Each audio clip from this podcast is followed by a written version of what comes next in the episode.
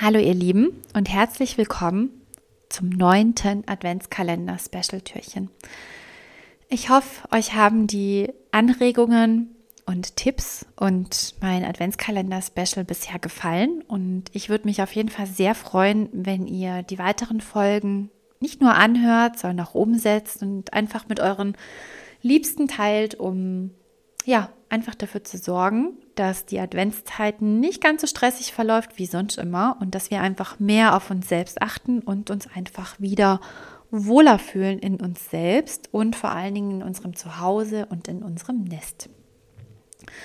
In dem heutigen Türchen ist was ganz, ganz Banales drin, was jeder von euch kennt, aber sei mal ganz ehrlich zu dir, wann hast du das letzte Mal so richtig ein Buch gelesen und ich muss dabei an Kunden von mir denken und ich habe tatsächlich ähm, ja in letzter Zeit einige Kunden gehabt, die ein Lesezimmer gehabt haben. Und den letzten Kunden habe ich tatsächlich gefragt, haben Sie die Bücher tatsächlich alle gelesen? Ich war ja so überrascht und es waren sehr, sehr viele Bücher. Und er hat gesagt, ja, tatsächlich, ich habe fast alle gelesen außer in diesem einen Bücherregal. Das sind meine Wartebücher. Und ich fand das so spannend, weil mir geht es auch so. Ich lese unheimlich gerne und ich habe als Kind, ich habe mir damals, ich weiß gar nicht mit wie vielen Jahren, schon Bücherei-Ausweiskarte geholt und bin regelmäßig, ich glaube vor Ablauf der Leihfrist, immer mit dem Bus in die Bücherei gefahren und habe da meine Bücher ausgeliehen und die regelrecht verschlungen. Und mit einer Zeit ändert sich irgendwie das Verhalten. Umso älter man wird, umso anders konsumiert man. Also man liest sich dann die Sachen auf Instagram durch oder im Social-Media-Bereich und holt sich das Wissen immer weniger aus Büchern. Also früher haben wir für Referate in der Bücherei auch recherchiert. Heutzutage fragen wir Alexa, Google oder eine KI. Und es geht viel schneller und wir müssen nicht erst in die Stadt fahren. Hat alles seine Vor- und Nachteile. Aber man darf es nicht unterschätzen. Ich lese nach wie vor lieber in Büchern statt auf, ich weiß gar nicht, wie die alle heißen. Es gibt ja so Bücher auf so Tablets, weil ich einfach gerne das Gefühl von den Blättern in meiner Hand habe. Ich kann natürlich auch gerne was mitschreiben und so weiter. Also ihr seht, es gibt sehr, sehr viele Vorteile und ich habe ja eine Tochter, die ist jetzt gerade in der vierten Klasse.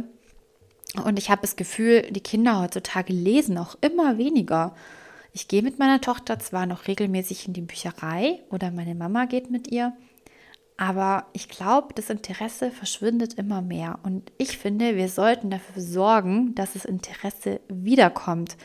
Denn es verbessert einfach unsere Konzentration, wenn wir ein Buch lesen, statt äh, am PC oder in Social Media.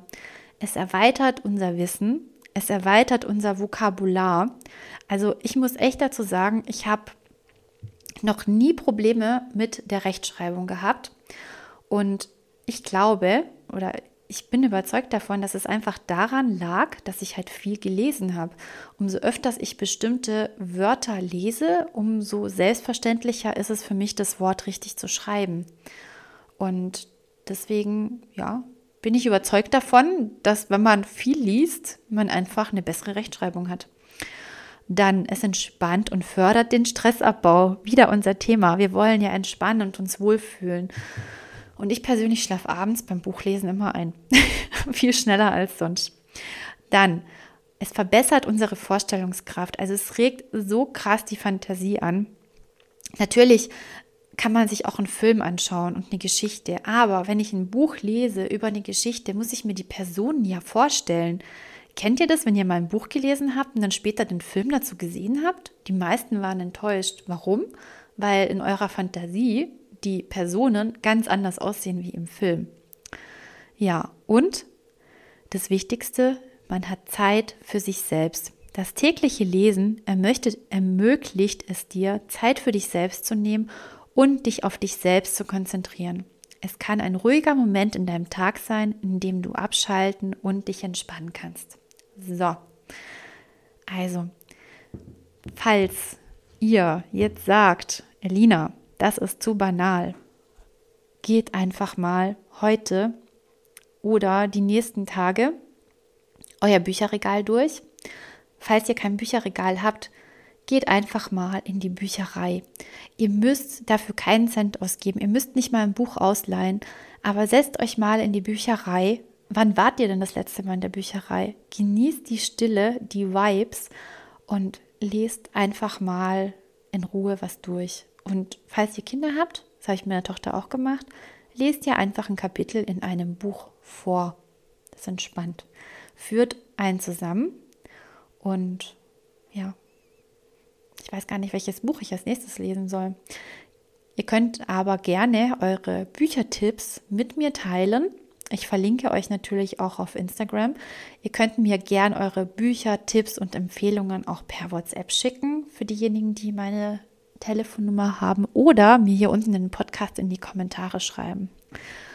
Damit wünsche ich euch einen schönen 9. Dezember und ich freue mich auf euch, wünsche euch einen wundervollen Tag, Abend oder Morgen und ja, bis morgen.